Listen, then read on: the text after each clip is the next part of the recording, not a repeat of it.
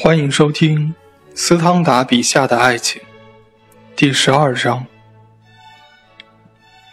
聪慧而敏感的女子，有时候是羞怯和多疑的。她们踏入上流社会的第二天，就带着痛苦和怯懦，千百次的反复经历着，她们可以说出或者有意让人们猜测的事。对于这些女子来说，从长远看，男人缺乏美算不了什么，他们很快就会习惯，并且不加思索地坠入情网。按照同样的道理，如果你崇拜的情人对你十分严厉，她的漂亮程度就无关紧要了。如果一个好心的朋友告诉你，她实际上并不漂亮，你会觉得他治愈了你多年的心结。我的好友特朗普上校今天晚上跟我谈了他过去见到米拉波时的感受。在注视这个伟大人物时，没有人眼中体验过一种不适的感情，没有人觉得他长得丑。人们为他震慑人心的演说所吸引，注意并且乐于注意的。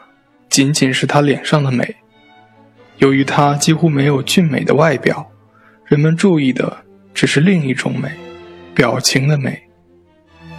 形象地说，注意力对于所有丑的东西视而不见，同时，他热情地集中在过得去的细微末节上，例如他的头发，浓密的、漂亮的头发，即使他头发梳成角状。你也会觉得她们很美。一个美丽的舞女，每天晚上在舞场露面，迫使那些假装麻木不仁、缺乏想象力的人注意歌剧院楼厅。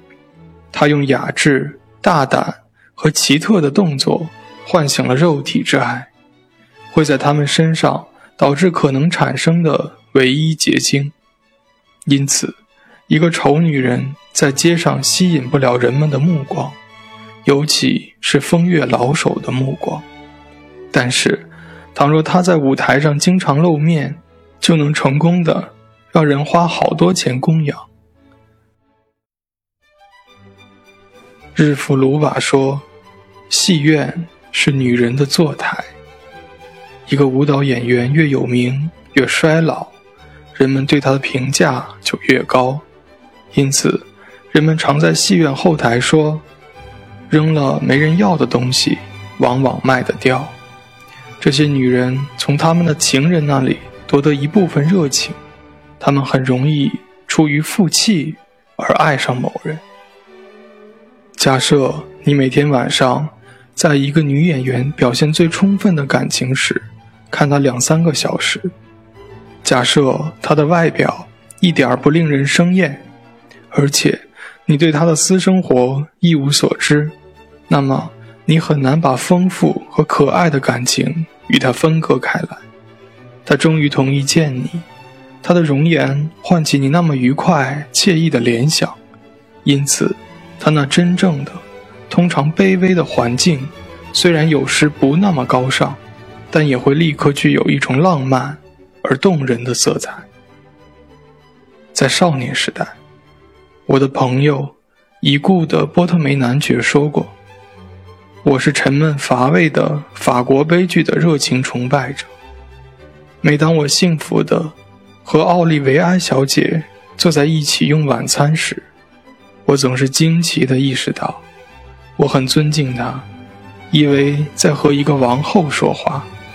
在她身边，我确实不知道，我爱上了一个女王，还是爱上了一个。”漂亮姑娘，也许不容易经历激情之爱的男人，最强烈的感受到美的效果。至少，这是女人能在他们身上造成的最强烈的印象。老远的看到心上人的白缎帽子，人会感到心跳剧烈，惊异自己竟然对上流社会最美的人。无动于衷。当他看到别的人怎样为后者激动时，他甚至会觉得有些遗憾。漂亮女人的美貌，第二天就不那么楚楚动人了，这是一大不幸，因为它不利于结晶的形成。既然他们超群的才貌人人可以见到，他们的情人名单上必定会有更多的傻瓜、贵族、富翁和类似的人。本集播讲完毕，感谢您的收听。